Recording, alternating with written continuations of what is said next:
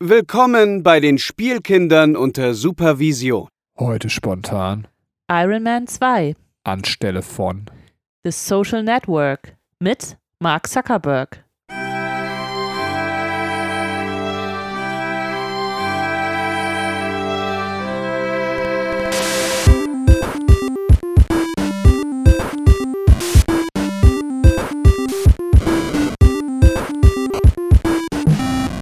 Hallo und herzlich willkommen, liebe Zuhörer da draußen an den Endgeräten, zu einer neuen Folge der Spielkinder unter Supervision.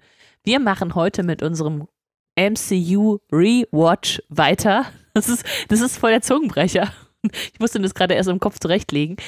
Und äh, besprechen heute Iron Man 2. Äh, für diejenigen, die jetzt die Teile davor noch nicht gehört haben, wir füllen das Ganze mit einem netten Thementalk beziehungsweise einer Gesprächsrunde über Dinge, über die wir schon immer mal reden wollten und äh, werden dann in äh, die Filmbesprechung einsteigen, allerdings äh, eher mit Hintergrundfakten und äh, ja, sonstigen interessanten Dingen zu dem Film und Easter Eggs kommen. Und es sei schon hier an der Stelle gesagt, wir werden äh, das MCU äh, ja komplett spoilern, äh, also eventuell. Das heißt, äh, wir werden da äh, kein Blatt vor den Mund nehmen, wenn es dann um zukünftige Filme geht, die über Iron Man 2 hinausgehen. So, jetzt aber erstmal Hallo und herzlich willkommen, Benny. Boom, Mutterficker, hallo! Und äh, no front an die Leute, die wirklich mit ihrer Mutter bumsen. Ähm, Unangenehm. Ein sehr unangenehmer Einstieg. findest du unangenehmer als eine viertelstündige Rede, bis ich überhaupt was sagen durfte? Also, Ach so, ist das, Du bist das ja die, schuld, die es- Rache du, bist, du bist es ja schuld, dass es sich bei mir so angestaut hat und alles irgendwie gleichzeitig raus musste. Es war ein verbaler Samenstau. Ähm, Noch unangenehmer. Achso, ja, und der, der Marc äh, konnte leider nicht kommen, beziehungsweise er, er hat dann doch noch abgesagt. Äh, Er hatte halt ähm, Datenschutzbedenken und deswegen wollte er nicht kommen. Aber ich habe ihm versichert, wir sind hier richtig safe. Aber gut. dem war eine unangenehm lange Anmoderation einfach zu, zu, zu unbequem und deswegen ist er nicht gekommen. Entschuldigung, ich dachte immer das Wichtigste vorab und dann können wir jetzt frei reden. Das Wichtigste vorab bin ich. In deiner Welt vielleicht. Och ja. Aber gut. Ähm, wollen wir starten? Ja, äh, lass uns starten. Äh, also, wie gerade äh, gesagt, würde ich jetzt anfangen mit über Themen, über die wir schon immer mal reden wollten. Und Benny, was hast du uns da mitgebracht? Worüber wolltest du schon immer mal reden? Ach krass, muss ich jetzt mit meinem Thema um die Ecke kommen? Das, das überrascht mich voll, aber ey, das, äh, ich kann. Ähm, ich sag das so, weil ihr wisst das ja nicht, liebe Hörerinnen und Hörer. Wir nehmen heute zwei Podcasts auf. Wir nehmen gleich noch Tor auf. Spoiler, das ist der Film, der nach Iron Man 2 im MCU kommt. Boom. äh, und jetzt komme ich mit einem Thema. Davon weiß Katrin noch gar nichts. Äh, ich habe mir als Thema Schulbusfahrten überlegt, beziehungsweise Schulbusse. Ja. Soll ich noch was zu meinem Thema sagen oder reicht es schon darüber zu sprechen? Also, ähm, Äh, äh, Also, triggert mich schon hart. Äh, Also, kann ich sofort anfangen, drüber zu reden. Aber möchtest du noch äh, irgendwas Einleitendes dazu loswerden? ja, also ich, ich kam über unser Sportunterricht-Thema drauf. Genauso wie Sportunterricht, nur anders haben, finde ich, so der ganze Kosmos Schulbus hat so sein eigenes Regelwerk und da dachte ich, äh, wir könnten mal drüber reden. Ähm, ja, fangen wir einfach an. Vielleicht haben wir das gleiche Regelwerk in unterschiedlichen Städten erlebt. Ähm, Ich, ich glaube tatsächlich, also ich kenne schon ein paar von deinen Schulbusgeschichten, äh, dass es bei dir nochmal ein bisschen anders war als bei mir. Äh, kennst du die Geschichte, wo ich das allererste Mal an der Schule in den Schulbus gestiegen bin? ne. Okay, aber Okay, dann Kommt gleich. schon, wow, dann bereitest du uns schon mal mental darauf vor. Ich bin mal sehr gespannt.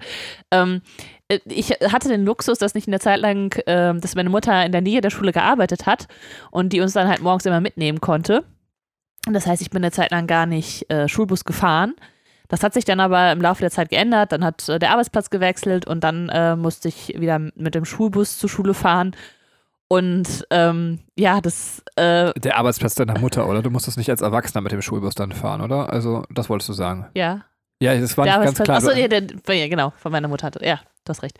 Äh, genau, und dann äh, es ist witzig, dass es äh, schon so irgendwie ungeschriebene Regeln gibt, wo man sich irgendwie hinsetzt. Also ich war eh nie die in der letzten Reihe Sitzerin.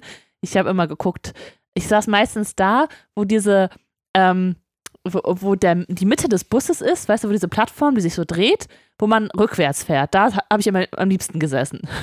Ja, ich auch. Ey, cool. Ernsthaft? Ja, wir hätten auch Ich dachte, das ist kein mit. Ja, weil der war immer frei, der Platz. Und deswegen. Ja, ja, aber bei mir, also bei uns auch so. Okay, cool.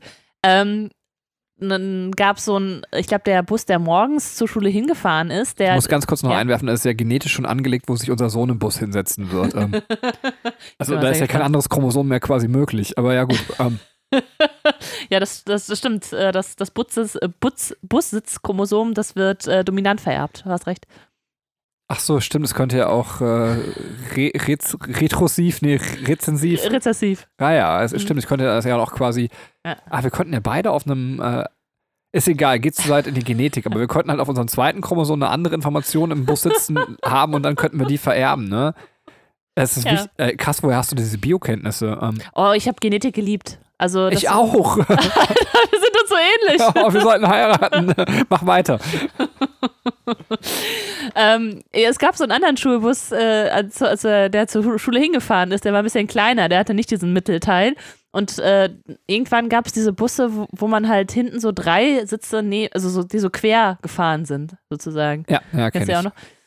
Und äh, da saß ich dann immer mit meinem Bruder, da war halt Platz und da saßen immer so drei Jungs, die irgendwie jünger waren als wir, aber die haben immer sich super interessant unterhalten.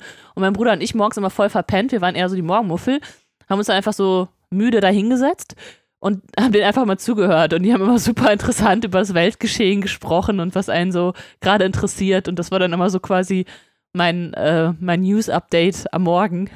das war immer ganz cool. Und ich weiß noch einer, der hieß, der ist glaube ich am Schilling und die haben ihn dann immer Pfennig genannt, weil Schilling, Pfennig, Pfennig, Pfennig, Pfennig, wie heißt das Pfennig? Was hast du denn für einen komischen intellektuellen Bus? So ähm, Ja. ein Schilling, ein Pfennig.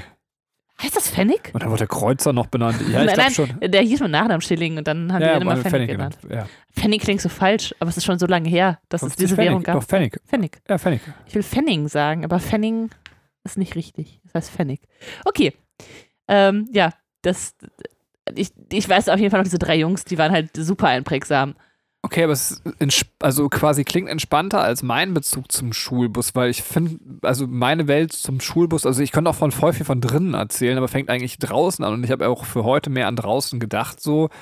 Ähm, Also, Also äh, Bushaltestelle. ja, Bushaltestelle und, und wenn der Bus dann parkt und dann ist es halt so, als wenn jemand in so ein Löwengehege so ein Stück quasi Fleisch schmeißen würde und wir haben so 70 Löwen so. Ja. So, da, da war die offiziell erklärte, erlaubte Schlägerei der Schule hat quasi da stattgefunden. Also es war völlig normal, dass man sich einfach in den Eingang bei uns geprügelt hat ähm, und das Recht des Stärkeren galt. So, ja, ich ich wollte es einfach mal gesagt haben, weil das eigentlich, äh, es ist mir gerade wieder so eingefallen und in der Nachreflexion ist das unglaublich. Ne? Also heutzutage gibt es Busaufsichten, was auch völlig vernünftig ist. Ähm, aber da war halt so die kleine Welt der Schule.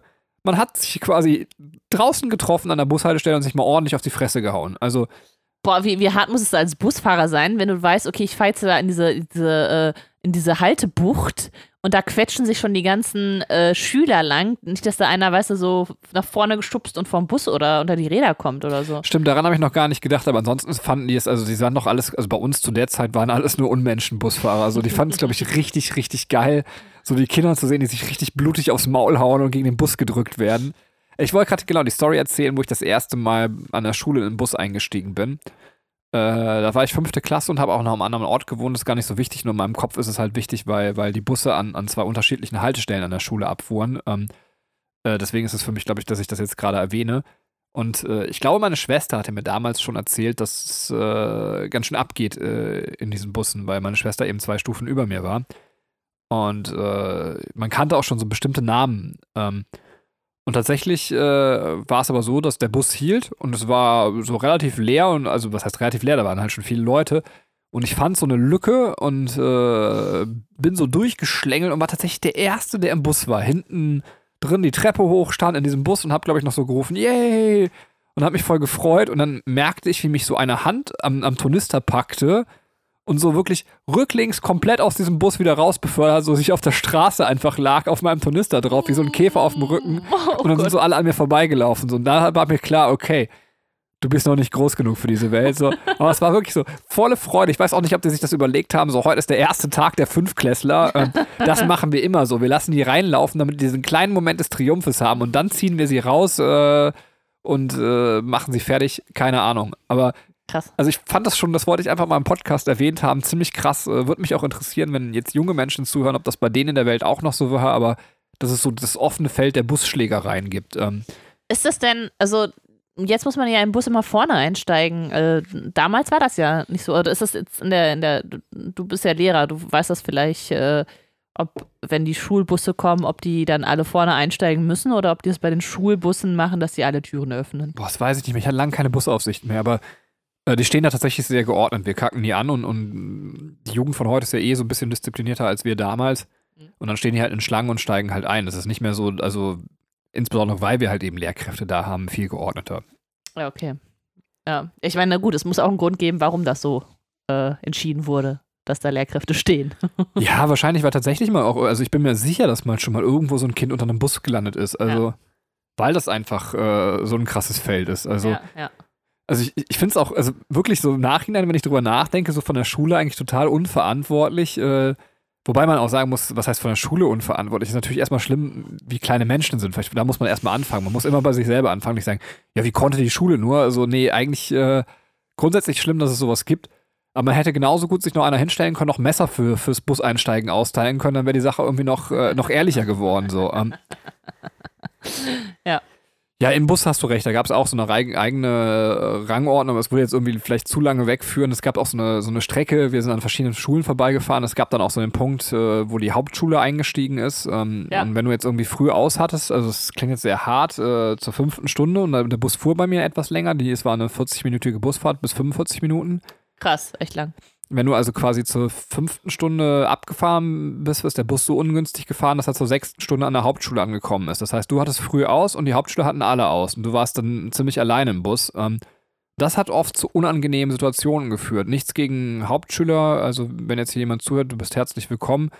Aber es ist ja halt immer da, wo sich irgendwie Menschen, ähm, letztendlich ist es halt, es funktioniert ja genauso wie Rassismus so. Du bist quasi alleine aus deiner Gruppe und dann kommt eine andere Peer Group und dann bist du quasi das Opfer. Also Ja. das war bei uns so, so irgendwann habe ich dann auch spitz bekommen, setz dich möglichst nah zum Fahrer und wenn du einen halbwegs vernünftigen Fahrer erwischt hast, dann guck dir dabei nicht weg, wenn die dich gerade fertig machen wollen. So, ähm, Krass, also so hart war das schon. ja, ja, also manchmal war es auch so ein bisschen so, so, so komisch unangenehm. Dann kamen zum Beispiel so Mädels, die einen so pseudo angebaggert haben, so, wo man nicht genau wusste, stehen die jetzt wirklich auf einen oder machen die sich über einen lustig? So, das war auch immer total unangenehm. Dann habe ich immer gar nichts gesagt, weil dann bin ich halt eher so verlegen geworden, weil so Ja.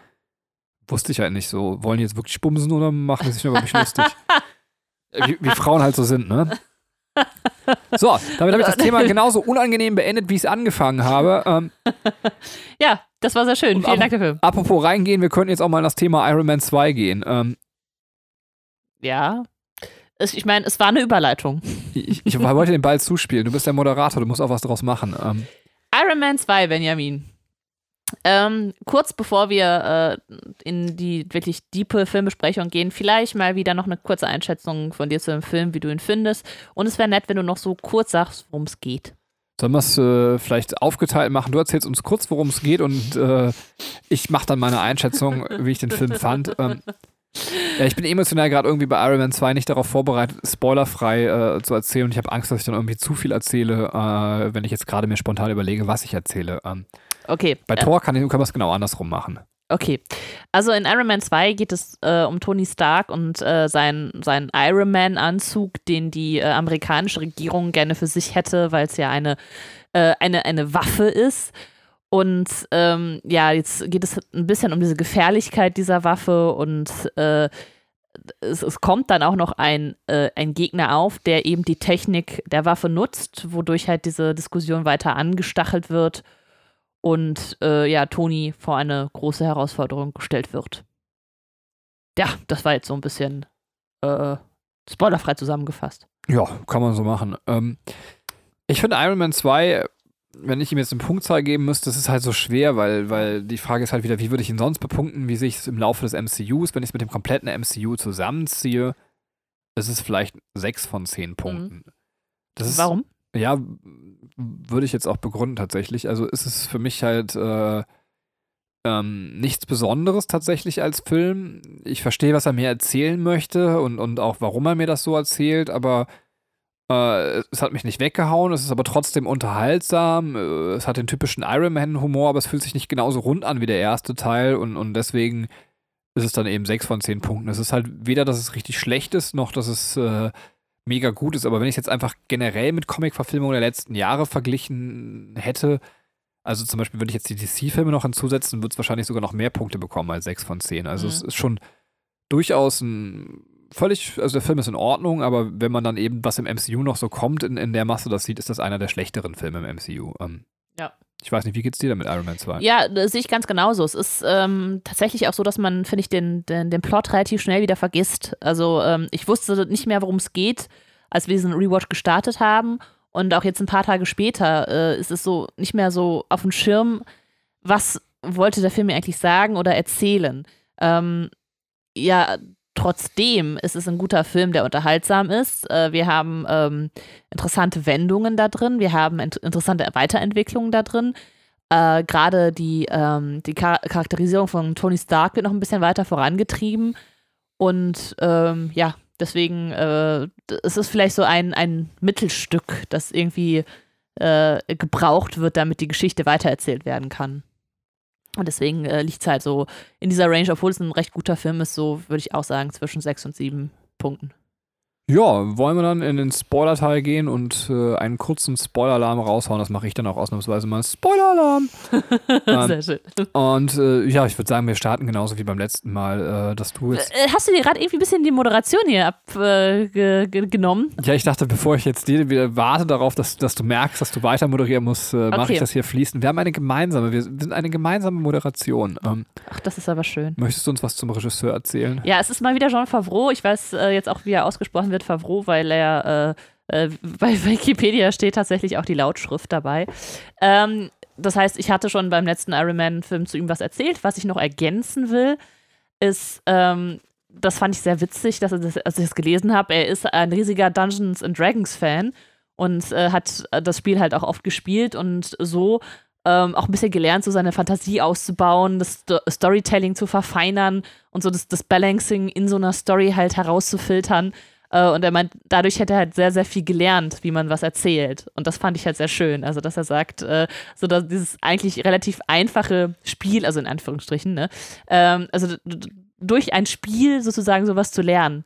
Witzig. Ja. Natürlich, also Dungeons ist ja nicht so, ist ja kein Brettspiel so, ne? Ja, aber ich weiß, ich weiß, was du sagen willst mit der Aussage.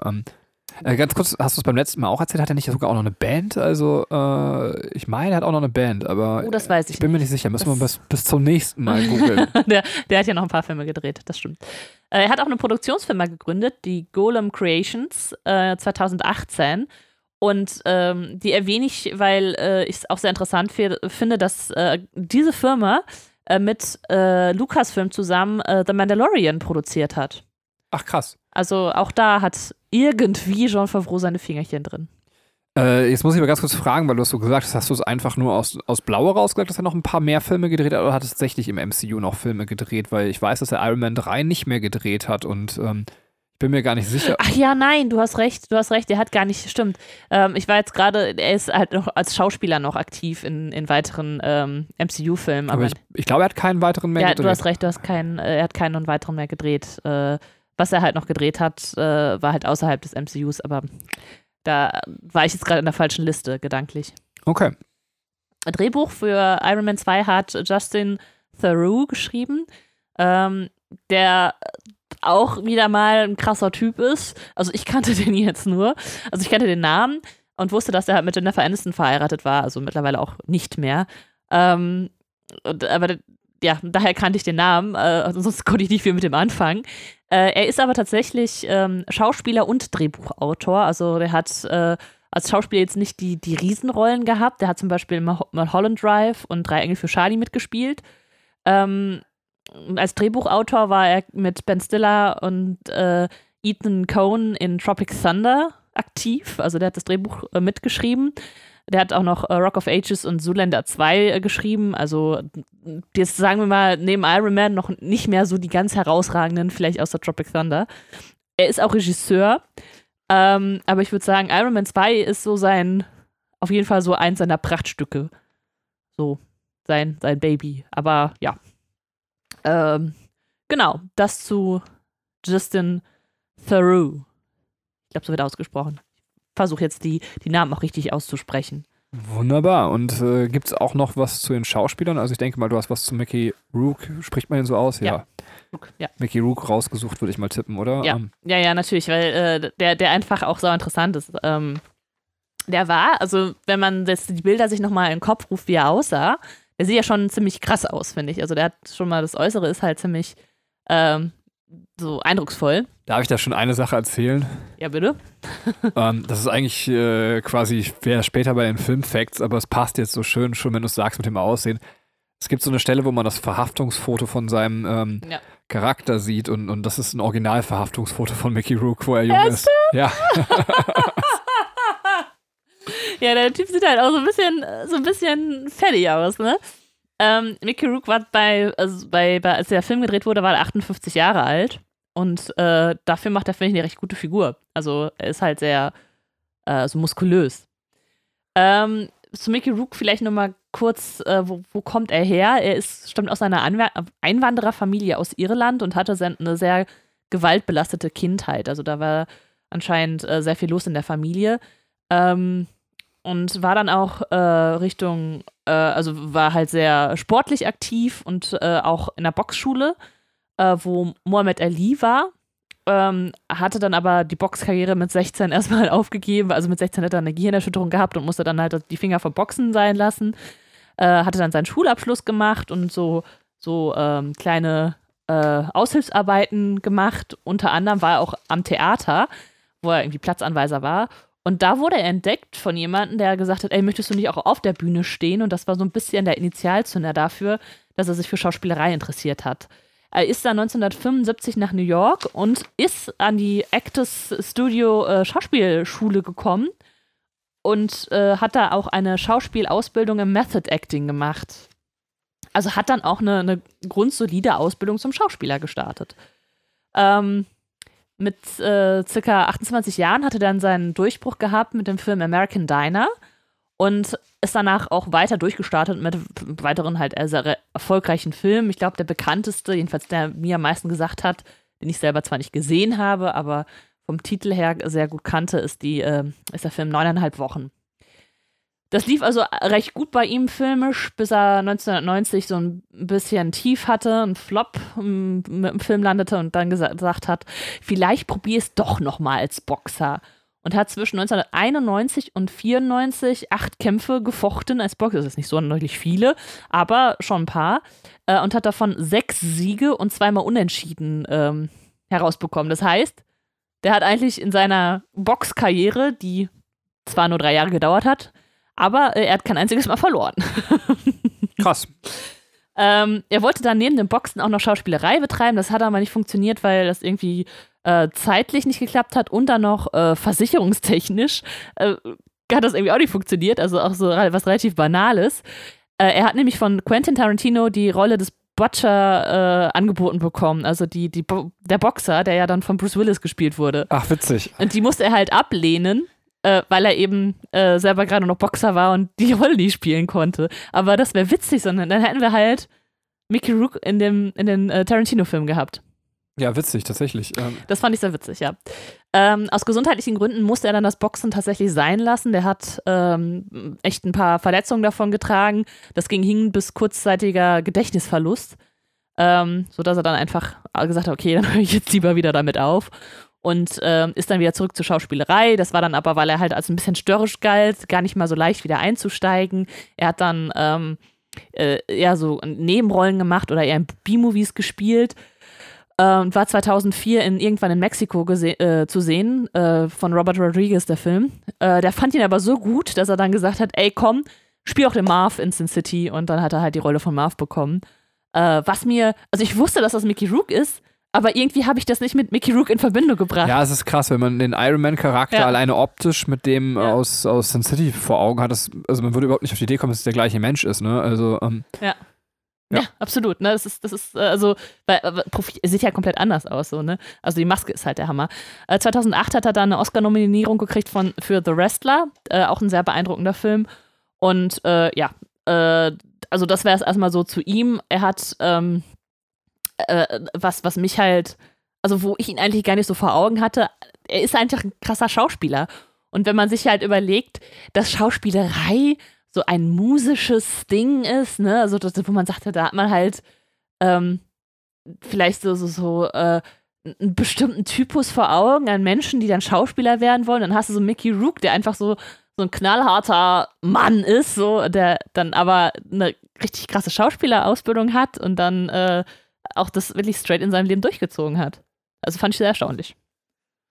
Ja, ja, kann ich verstehen. So, gibt es noch einen weiteren Schauspieler? Also schön, dass hier einfach so fertig und fertig Ich brauche mehr Informationen.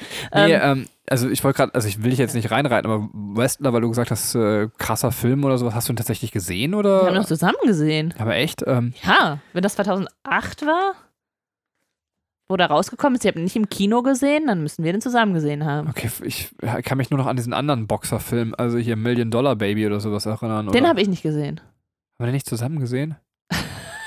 Nein, ich habe den auf jeden Fall nicht gesehen. Oh krass, jetzt kommt am Ende raus, dass wir nur einen von beiden Filmen gesehen haben. Nee, Quatsch, aber Vielleicht haben wir auch beide nicht gesehen. ich glaube, dass wir Wrestler gesehen haben. Ich erinnere mich aber nicht mehr. Ich war mir nicht sicher. Ähm, hast du noch mehr Schauspielerinformationen? Ja, weil ich ja angekackt wurde, dass ich bisher keine Frauen besprochen habe, habe ich noch Gwyneth Paltrow rausgesucht. Ähm, äh, die äh, auch äh, eine recht interessante Persönlichkeit ist, weil sie sehr international aufgestellt ist. Pass auf, ihr Vater ist polnisch-jüdischer und weißrussisch-jüdischer Herkunft.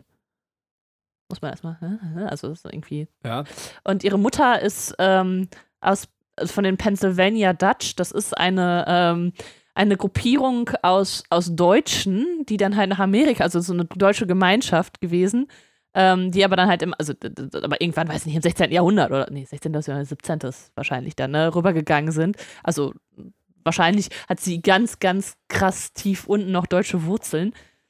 Ähm, und äh, aus äh, Eng englische Vorfahren aus Barbados. Also diese Frau, das weiß ich nicht, warum das da in dem Wikipedia-Artikel stand, aber die muss halt sehr international familiär aufgestellt sein.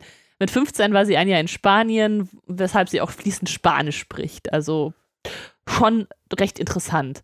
Sie hat Kunstgeschichte äh, studiert, das aber abgebrochen, weil sie sich der Schauspielerei äh, widmen wollte, hat dann mit 18 ihr Theaterdebüt gegeben und kurz danach das Filmdebüt. Außerdem war sie, äh, ihr Patenonkel ist übrigens Steven Spielberg. Das hat man vielleicht schon mal irgendwo gehört. Und deswegen war sie auch in Hook ähm, in so einer kurzen, in so einer kleinen Nebenrolle zu sehen als Wendy. Ach, witzig. Ähm, weil, weil Onkel Spielberg, Onkel Steven äh, ihr das so ein bisschen da dann wahrscheinlich gegeben hat. Ähm, also sie schaut auf eine recht erfolgreiche äh, Karriere zurück. Sie hat viele Filme gedreht. Äh, vielleicht als Highlight nochmal hervorzuheben, sie hat äh, 1998 den Oscar gekriegt für Shakespeare in Love und ähm, ist äh, 2008 laut Forbes Magazine eine der bestbezahlten Schauspielerinnen Hollywoods.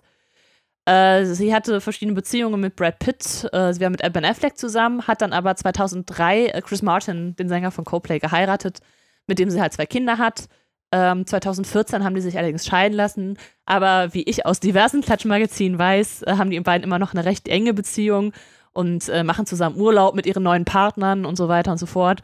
Äh, neuer Partner ist übrigens äh, Brad Falchuk, der, den hat sie 2018 geheiratet. Genau. Das soweit zu wer ist Brad Falchuk?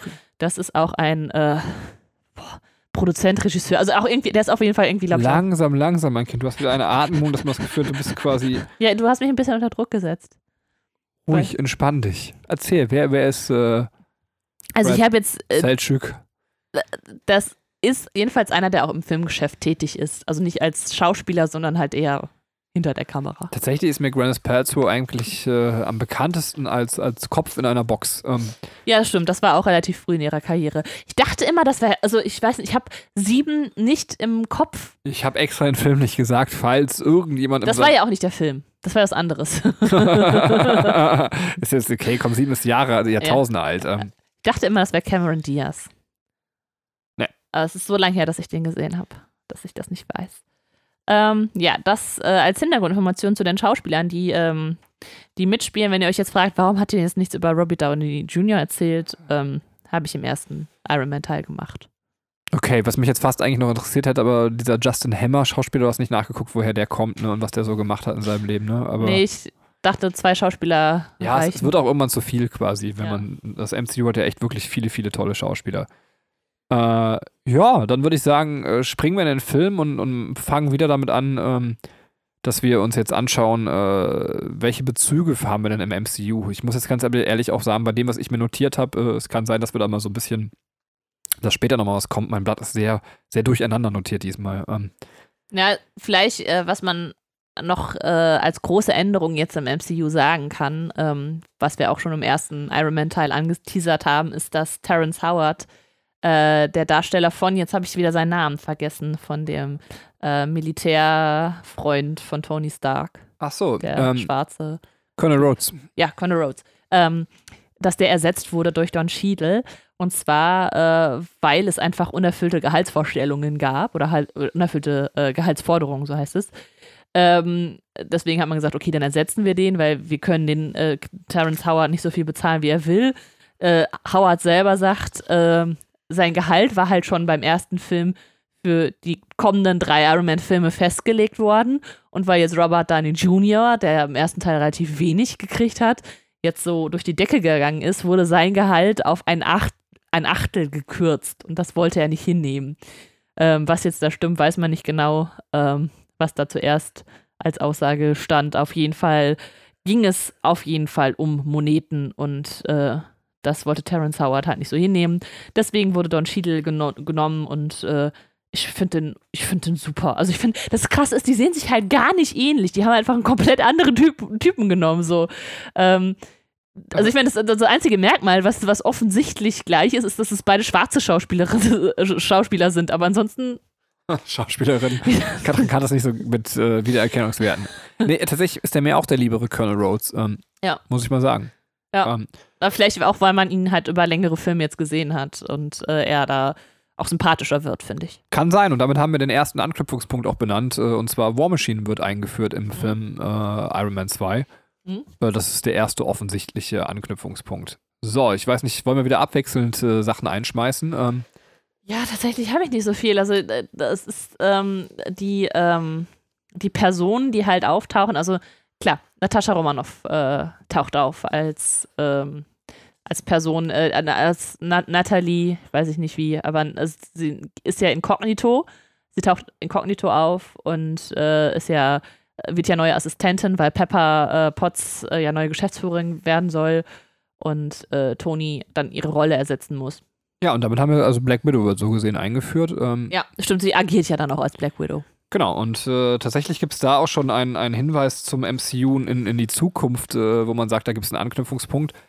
Äh, es gibt ja diese Szene, wo sie mit Happy in, in äh, das Gebäude eindringt und sich eben mit diesen ganzen Leuten in dem Gebäude eben so Ja, das alle fertig macht, wenn Happy so ein, schön, eine ja. Person verprügelt. Ähm, Ja. Und äh, das guckt sich quasi, Wanko heißt der, glaube ich, ne? Ivan Wanko oder wie heißt der, also Whiplash? Ja, äh, ja, Ist das richtig? Wanko? Wanko? Ich, ja. also ich hätte jetzt Vanko gesagt. Vanko, glaub ich, ne? Ja, also guckt Ivan sich das parallel auf Video an. Also es gibt halt so ein, so ein Video-Footage quasi davon, was äh, äh, wie Black Widow sich da durchfightet. Und man sieht, glaube ich, im Trailer von, von dem Black Widow-Film, dass der Taskmaster genau dieses Video-Footage auch nochmal für sich auswertet. Äh, also von daher sieht man tatsächlich, dass, dass wieder eine Szene aus Iron Man 2 im Black Widow-Film wohl aufgegriffen wird. Ähm, Aha, okay. also sogar tatsächlich noch zukunftsträchtig. Äh, ja, ich hätte noch mehr. Ich weiß nicht, möchtest du noch was oder? Also, Achso, äh, ja, also, ja, ich hätte jetzt nochmal gesagt, halt Nicky Fury und, und äh, Agent Coulson äh, treten nochmal in Erscheinung. Absolut. Finde Ähm. ich wichtig, wenn wir alle Anknüpfungspunkte finden. Wir dürfen auch solche Kleinigkeiten nennen. Ähm, Pepper und Tony kommen zusammen. Und zwar, äh, das Schöne ist, dass äh, sie sogar so zusammenkommen, finde ich sehr befriedigend, dass der Kuss dort stattfindet, wo der Kuss damals nicht stattgefunden hat, nämlich auf einem Dach. Also ähm, Ja, eigentlich ganz niedlich gewählt. Ähm, ja ich, äh, es ist halt so cool, weil die beiden äh, während des äh, gesamten Films einfach wie so ein altes Ehepaar agieren. Also eigentlich sind die schon die ganze Zeit zusammen, nur es fehlt einfach noch der. Also es fehlt einfach noch die Liebesbeziehung so, ne? Und das ist, äh, das finde ich ganz witzig, dass, ähm, da, da, dass man einfach das ganze, die ganze Zeit das Gefühl hat, Gefühl hat die, die sind ja eigentlich schon zusammen. Äh, dann weiß ich nicht, äh, ob das was ist, was wir quasi da das erste Mal sehen oder ob wir das vorher schon verbal erfahren haben. Ich vergesse es einfach wieder. Ähm, äh, dass Howard Stark für Shield gearbeitet hat. Ist es was, was wir äh, gerade tatsächlich das erste Mal in dem Film erfahren oder haben wir das vorher schon erfahren? Ähm, Oh, das weiß ich nicht. Naja, auf jeden Fall kriegen wir das da explizit mit, dass Howard Stark für Shield arbeitet. Stimmt, ja. Und das gibt da auch eine ganz schöne Szene, dass wenn Tony Stark die Sachen von Howard Stark bekommt, äh, trägt er so einen Bademantel, während er darüber nachdenkt. Ähm, und diesen Bademantel trägt tatsächlich der, der junge Howard Stark, also ähm, in einem One-Shot äh, zu Agent Carter quasi tatsächlich auch. Ähm, Ah. Also was ganz cool ist. Also das heißt, er trägt in der Szene, wo er über seinen Vater nachdenkt und über die Sachen, was die Sachen von ihm seinem Vater sagen, trägt er einen Bademantel, der offensichtlich seinem Vater gehörte. Ähm, also Ja, auch solche Kleinigkeiten finde ich cool, dass man das irgendwie äh, bedacht hat. Bei den Sachen ähm, sind generell aber noch mehr Anknüpfungspunkte tatsächlich äh, enthalten. Also äh, nicht nur der Bademantel, sondern in der Box von, von äh, dem Vater ist das erste Captain America Comic. Ähm, und zwar das, äh, wo Captain America Hitler auf dem Cover ins Gesicht puncht. Ähm, also Captain America Nummer 1. Und das ist ja auch eine Szene, die dann im Captain America-Film wieder aufgegriffen wird. Also die, das äh, Stimmt, ja. Captain America eben Hitler puncht. Ähm, Sehr schön. Äh, dann sehen wir quasi in dem Journal von Howard Stark, dass der Tesseract gezeichnet worden ist. Also man sieht also schon quasi, man, man sieht so eine, so eine Vierecks-Würfelzeichnung. Also man sieht, dass er sich mit dem Tesseract Ah, beschäftigt hat. Okay, ja, das habe ich gar nicht gesehen, aber es ist wahrscheinlich, wenn man äh, eine Nachforschung betreibt oder genau hinschaut, ne? Genau, also bei mir waren es jetzt Nachforschungen. Ne? Also ähm, äh, ich muss mir das mal aufschreiben, weil ich äh, oft die Videos von einem und demselben Typen nehme jetzt bei den Recherchen. Ich habe mir den Namen wieder nicht gemerkt, aber wenn man eben äh, Iron Man 2 Easter Eggs äh, googelt oder bei YouTube sucht, dann findet man äh, den Kanal. Aber ich, ich sage ihm trotzdem mal in, in, in, in ähm, Podcasts. Wobei die denken sich das ja auch nicht alle selber aus, sondern recherchieren die Sachen. Aber ich finde es trotzdem fair, das einfach mal zu erwähnen, woher man das dann hat. Ähm, aber ich habe es mir aus so ein paar verschiedenen Videos zusammengeklaut. Ähm, ich glaube, ich habe mir das wenigste selber gesehen oder überlegt. Ähm, äh, und auf einer Kiste, die er dann öffnet, äh, steht Projekt Pegasus und das ist das Projekt, äh, äh, in dem eben das, also das so heißt das Shield-Projekt, äh, das sich mit dem Tesseract beschäftigt. Also irgendwo Ah, okay. auch das äh, wird vernetzt. Hast du noch oder? äh, Ja, ich habe nur eine Sache, die aber, ja, ja, gut. Äh, die Post-Credit-Scene. ja, absolut, aber ähm, Ja, da, da wird, äh, da wird äh, Colson halt äh, quasi weggeordert nach, ich glaube, New Mexico. Und äh, da ist, ist halt ein äh, Gegenstand in der Wüste gefunden worden, und zwar Thors Hammer. Ja, und, die wird tatsächlich auch noch zweimal im Film aufgegriffen. Ich glaube, es gibt so eine Stelle, wo Nick Fury sagt, glauben Sie, ich bin der Einzige, mit dem ich hier irgendwie zu tun habe. Ich habe auch noch die so und so Sache und damit, äh, er sagt den Ort, ich weiß nicht mehr, was er sagt. Er sagt nicht die, die genaue Bezeichnung, sondern, äh, also er sagt so eine Ortsbezeichnung und, und Ja. damit könnte man auch meinen, dass er eben New Mexico meint und äh, auf der Karte, die wir zwischendurch bei Shield sehen, ist halt auch äh, New Mexico quasi als Ort äh, irgendwie eingezeichnet. Aha, okay, cool. Also es gibt mehrere genau Hinweise schon auf den Torfilm tatsächlich in dem Film. Ähm, dann finde ich, dass das Topic kann man jetzt äh, darüber reden, ob das eine Verknüpfung zum MCU ist, aber der Verstaatlichung der Helden, ähm, äh, wir haben ja eben, dass tatsächlich äh, jetzt gefordert wird, dass Iron Man als, als Waffe verstaatlicht wird, ähm, äh, ist ja was, was im Civil War dann auch wieder aufgegriffen wird. Also auch hier wird das Topic zumindest schon thematisiert. Ähm, Ja. was jetzt nicht heißt, dass das eine bewusste Vernetzung im Sinne von langer Planung ist, aber ich finde es ganz interessant, dass das Thema eben zweimal auftaucht. Ja, vielleicht ist es eine, so eine kleine Art Foreshadowing. Also, das, ich meine, es wird ja am Ende des Films erstmal ein bisschen zurückgestellt, ähm, weil äh, die jetzt ja erstmal diese Ehrenmedaille dafür kriegen, dass sie irgendwie äh, Amerika vor, äh, vor wie heißt der, Whip- Whiplash? Äh, Whiplash, ja. Whiplash äh, da gerettet haben. Aber äh, es ist halt noch nicht abgeschlossen so. Ja, wobei das interessant ist, also um, um das noch mit dem Foreshadowing quasi so ein bisschen wieder wegzunehmen, Tony Stark steht ja hier noch auf der wesentlich anderen Seite, als, als er dann im Civil War ist, weil Das stimmt. er steht ja quasi auf der gegenstaatlichen Seite. Also ähm, Das stimmt, ja. das ist auch interessant, wie sich die Figuren tatsächlich im Laufe der Zeit eben noch wandeln und, und weiter schleifen werden. Ähm, Ja. Ja. Also äh, ja, Entschuldigung, bitte nicht. Ich wollte nichts mehr zur Figur sagen, noch sowas. Äh, nee, also nee, was, was mir noch eingefallen ist, ähm, dass, äh, dass man den, äh, die, die, den Alkohol, äh, Alkoholismus von, von Tony Stark, der in den Comics halt stärker nochmal behandelt wird, äh, hier aufgreift und äh, ähm, das ist aber ja jetzt nicht die Verknüpfung zum MCU, aber das, das fällt mir gerade noch ein, äh, wo wir über Tony und seine Entwicklung sprechen. Ja, absolut, tatsächlich. Also, ähm, Ja.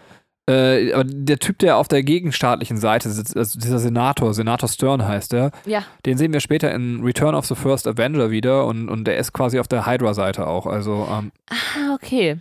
Ja, weil mir kam doch bekannt vor. ja, es gibt so eine Szene, wo er quasi dann einem ins Ohr flüstert, äh, Heil Hydra. Ähm, äh, ja, also das ist der Vollständigkeit erwähnt, aber wobei ist ja auch ganz schön eben. Jo, dann gibt es noch so einen kleinen Redcon, ähm, Redcon, wieder mal so Deutsch-Englisch, Redcon. Ja, Ähm. ey, du kannst auch Deutsch, Englisch. Also, äh, nachdem ich, äh, nachdem wir hier über Mobben in der Schule und so gesprochen haben, äh, finde ich, darfst du auch sehr Deutsch-Englisch aussprechen. wo Iron Man ähm, tatsächlich äh, einen kleinen Jungen rettet, äh, der eine Iron Man-Maske trägt und äh, das findet, glaube ich, Erwähnung dann im, im Spider-Man-Film wieder. Und das soll Peter Parker sein, das ist ein nachträglicher Redcon von Tom Holland und äh, Kevin Feige. Ähm, Äh, ja, und achso, dazu, dazu noch ganz kurz, äh, das möchte ich noch mal eine kurze Information einwerfen. Also man sieht den kleinen Jungen nicht mit Gesicht, der hat so eine, ähm, so eine Iron Man-Maske auf, so eine Fanmaske. Und äh, er, äh, der, der, Schauspieler, also das ist gar kein Schauspieler, sondern das ist der Sohn von John Favreau und zwar ist es Max Favreau, der, den er einfach dann mal ans Set mitgebracht hat und der dann halt diese, die Rolle spielen durfte von ähm, quasi Peter Parker, äh, der von Iron Man gerettet wird. Fand ich sehr süß. Ja, absolut. Ähm, dann gibt es noch, es gibt voll viele Anknüpfungen in diesem Film irgendwie zum MCU, es tut mir total leid. Äh, Ja, hau raus, ich habe ja gerade auch ungefähr eine halbe Stunde geredet. Dann gibt es so eine Szene vor dem Rennen in Monaco, ist das, glaube ich, dieses Autorennen. Äh, da steht äh, Pepper Potts neben äh, Tony Stark und die beiden werden kurz fotografiert. Mhm. Und das Foto sehen wir später gerahmt äh, im, im Avengers Tower quasi oder im, im, im Stark Tower bei, also quasi in Avengers, im ersten Avengers-Film sehen wir dieses Foto da auf dem Tisch bei Tony Stark wieder stehen. Ähm, Ach cool. ja, ist total süß, ne? Das, Das, ja, voll. Ne? Das, also, das, das zeigt mir wieder äh, die, die, die äh, herzliche Seite von Tony, die er sonst nicht so raushängen lässt. Ja, dann die nächste Sache. Ich weiß nicht, ob ich das äh, ist auch schon ein bisschen in, in die Zukunft greifen, aber wir sehen ja in dem Film Mark V, also quasi die, die Rüstung äh, Mark V, die im Wesentlichen im, im Ziel jetzt äh, des Films ist, aber er entwickelt ja konsequent seine Rüstung weiter. Und es gibt diese Szene, wo er eben auch von Whiplash angegriffen wird und äh, nach also während des Rennens, also er hatte diese Elektropeitschen. Ja. Und dann sieht man eben auch, wie krass äh, diese Rüstung gegen Elektrizität anfällig ist. Ja. Und im, im Avengers-Film hat er eben Mark 6 schon quasi die nächste Nachfolgerrüstung. Und da ist es so, dass es diese Szene gibt, wo er sich mit äh, Thor im Wald prügelt und, und Thor eben den, seinen Hammer mit einem Blitz auflädt und, und quasi Iron Man beschießt und dadurch wird die Rüstung quasi sogar wieder voll geladen. 300 Prozent sogar. Genau. Aber offensichtlich, und das ist halt auch ganz cool, hat Tony Stark in der Zeit aus dem Fehler wieder mal gelernt, äh, den die Rüstung an der Stelle gebeten äh, oder geboten hat und hat quasi dann eben die Rüstung genau da weiterentwickelt, dass diese Schwäche ausgemerzt worden ist. Also was auch cool ist, dass man äh, von, von quasi jetzt eben Iron Man 2 zu Avengers dann auch tatsächlich äh, Weiterentwicklungen merkt. Ähm, Ja, das, also das, das frage ich mich halt immer, gerade bei so kleinen Sachen. Also, ich meine, das ist ja schon was Größeres, aber bei so kleinen Sachen wie das mit dem Foto und so, müsst, also sind da einzelne Personen für zuständig zu sagen, wir, wir machen hier, äh, wir verknüpfen das hier alles oder wir, wir achten darauf, dass da irgendwie so eine Kontinuität entsteht, dass, dass, dass die Fans das wiedererkennen können äh, von, von also die Fans aus dem MCU, die die vielleicht den ersten Iron Man oder den zweiten so lieben, dass dann im, in Avengers das Foto wieder so findest und so, ne? Das, äh, ich finde das total krass, was also die halt ich, ich glaube, manche Sachen, sowas wie mit dem Foto, das ist ja sehr bewusst angelegt. Ob das dann mit der Weiterentwicklung der Rüstung immer so bewusst zum Beispiel angelegt ist, das kann ja auch was sein, was Zufall ist, das dann von den Fans so gedeutet wurde. Ja. Ähm, also ich, ich glaube, beides kommt bei so einem guten Produkt auch vor. Also ganz gezielt angelegte Szenen, aber manches ist vielleicht auch dann tatsächlich zufällig geglückt. Also genauso wie man auch manchmal natürlich dann eben Fehler einbaut. Ähm, Ja. Das gibt es ja andersrum auch. Dann das Roxen, was wir letztes Mal besprochen haben, dieser Energiekonzern, also den wir sowohl im Hulk erwähnt haben, als auch äh, bei dem Iron Man Podcast, ist Autosponsor tatsächlich wieder äh, bei den Rennen. Ähm, genau, das sehen wir Witzig. tatsächlich da wieder und äh, ich glaube, jetzt habe ich langsam alle Verknüpfungen zum MCU genannt. Ja, dann nicht ganz, äh, tatsächlich. Ähm, und zwar äh, gibt es noch so eine ganz interessante Verknüpfung und zwar, die ist jetzt ein bisschen weit hergeholt erklärt Mickey Rook ja Tony Stark, dass es reicht, einem einen Gott bluten zu lassen, äh, damit andere dann kommen und sehen, dass er verwundbar ist. Ja. Und im Infinity War ist es so, dass äh, es gibt so eine Szene, wo sich dann quasi Thanos und, und, und äh, Tony Stark quasi prügeln und andere sind da eben auch schon anwesend. das ist relativ am Ende des Infinity Wars und, und dann sagt, äh, verletzt Tony Stark quasi Thanos äh, dann sagt Thanos sowas wie, und alles nur für einen Tropfen, oder so viel Mühe für nur einen Tropfen Blut. Aber man könnte eben da schon meinen, so, äh, Ah, dass das Tony Stark so gesehen von Mickey Rook ge- gelernt hat oder von Wanko und äh, oder Ja, Wanko und, Wanko. Und, und seine Taktik da aufgreift und sagt, wir, wir kratzen zumindest den Gott Thanos an. Ähm, nice. genauso, was die Drohnensache angeht, äh, Wanko sagt ja so, ähm, warum er keine, also er wird ja gefragt von Hammer, äh, wieso er keinen Anzug baut, sondern Drohnen. Und dann sagt er, Drohnen sind viel besser, Menschen äh, sind das Problem. Und in Iron Man 3 zumindest äh, sehen wir, dass Tony Stark ja wesentlich versucht, jetzt dann auch mit, mit Drohnen zu arbeiten. Mhm. Äh, wo man auch da sieht, er hat sich eventuell von ihm inspirieren lassen und sich von da aus weiterentwickelt. Also Ja, was aber auch cool ist, weil es halt den, also auch wirklich den Charakter, finde ich, widerspiegelt, weil Tony Stark ja jemand ist, der lernt. Also, weißt du, so der, der ähm, Great Mind hat und äh, eben sich nicht unterkriegen lässt, sondern aus Fehlern hat lernt und sich weiterentwickelt. Ja, absolut, absolut. Und äh, dann habe ich den letzten Verknüpfungspunkt und dann können wir zu Easter Eggs gerne kommen oder erstmal zur Filmanalyse, damit es Mhm. eben nicht zu viele Fakten werden. Ähm, Ja.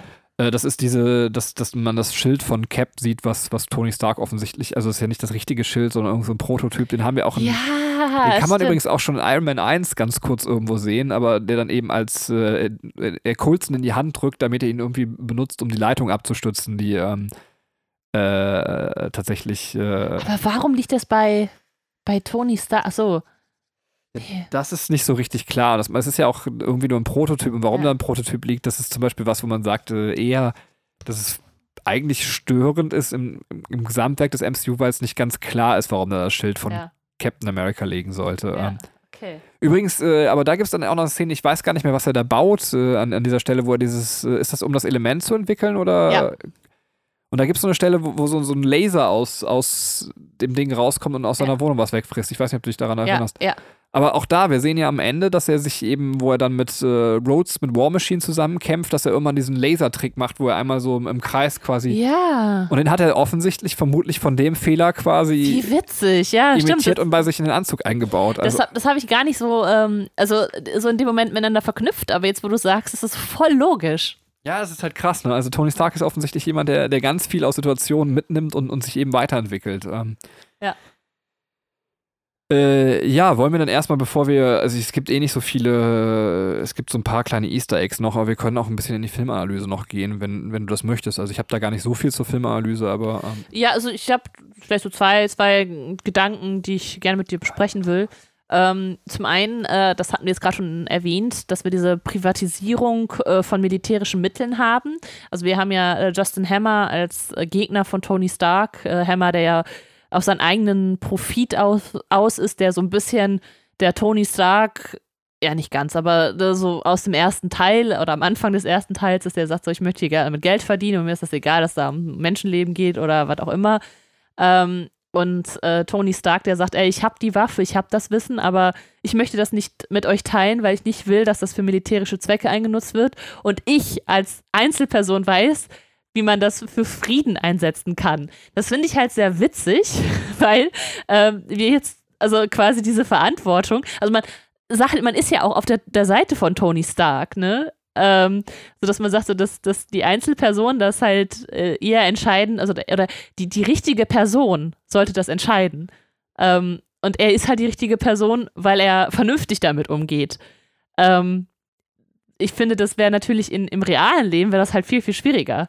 Weil ähm, hätte jemand äh, äh, so die Waffe und die Macht, also stell dir vor, jemand hätte privat eine Atomrakete Aber- erfunden. Und äh, aber darum geht es ja in dem Film letztendlich auch, weil Ja. mit Wanko ist es ja, oder Wanko ist es ja Wanko. genau umgekehrt. Also, Genau, ja, ja, genau. Das ist, äh, das zeigt halt, okay, äh, die, die Waffe in, bei der richtigen Person äh, macht es zu was sehr Gutem und bei der falschen Person macht es zu was sehr Schlechtem. Ja, und Ja. Äh, das ist, also tatsächlich, äh, da sind wir noch ein bisschen in der Filmanalyse auch weiter, aber das, das passt dazu dann direkt. Die beiden werden ja auch extrem parallelisiert, äh, Ja. Vanko und äh, Tony Stark. Also wir sehen Ja. den, den, den, die Montage, wenn Vanko sein Zeug zusammenbaut, ist exakt quasi vom, vom Shot her genauso wie das, also der Moment, wo ähm, Tony Stark im ersten Iron Man-Film ähm, äh, sein Zeug in der Höhle zusammenbaut. Das Ja. ist also, aber Ja. das ist tatsächlich, also ich habe eine Montage gesehen, ist, also ich weiß nicht, ob du das auch, weil du auch gerade so nickst, aber das ist, oder ist es dir einfach aufgefallen, aber es Ja, ist äh, wirklich Bild für Bild genauso inszeniert. Okay, das, das, das äh, tatsächlich ähm, nicht, äh, also Bild für Bild weiß ich nicht, aber die Situation, finde ich, die, in der sie sich befinden, ist relativ ähnlich. Also äh, äh, Vanko nochmal ein bisschen anders als Stark, aber die sind ja beide quasi ähm, in einer Art Gefangenschaft und sollen ihr Talent nutzen, um eine Waffe zu bauen. Und Ja. das ist äh, die Grundsituation, die im ersten Iron Man äh, stattfindet mit Tony Stark. Und anstatt die Waffe zu bauen, die sie bauen sollen, basteln sie was, was ihnen selber, äh, also was sie selber zu ihrem Ziel bringt. Aber ich meine noch die Szene, glaube ich, dann vor der Gefangenschaft, meinst- also genau, die, ja, wo, er, wo, wo er man am Anfang sieht, genau, wo, ähm, Sibirien. ja, wo er seine Pläne aufschlägt und dann Genau. eben anfängt zu hämmern. Genau, aber äh, deswegen habe ich es gerade so, so bestätigt, weil ich dachte, ähm, dass das später halt auch nochmal drin vorkommt, eben genau diese, diese Parallelisierung. Ne? Ja, ja, und beides sind ja dann Söhne von sehr genialen Vätern, ähm, Ja. die sich dann eben sehr unterschiedlich entwickelt haben.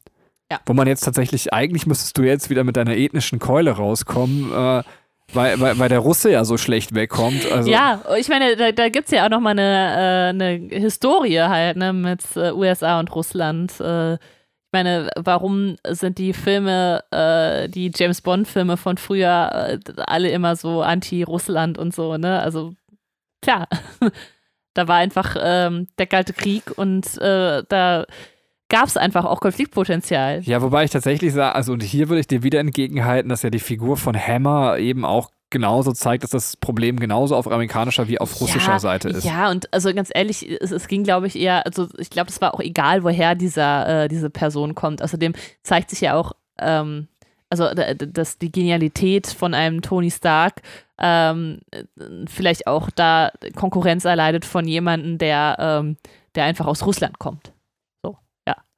Ähm, Ja. Du hast gesagt, dass du zwei Gedanken hast. Waren da schon beide mit drin oder kommt der zweite Gedanke Nee, das, das wäre tatsächlich, der, also diese Parallelisierung ähm, äh, ist, äh, ist tatsächlich mein zweiter Gedanke. Ähm, ich hätte jetzt noch was äh, zu, zu Pepper, aber das ist äh, tatsächlich gar nicht so, so tiefgreifend. Also ich habe mir jetzt ihre Rolle mal angeschaut, weil es ja eigentlich ganz interessant ist, dass sie als Frau jetzt auch mal ein bisschen äh, nochmal hervorgehoben wird, dadurch, dass er sie zur Geschäftsleitung macht.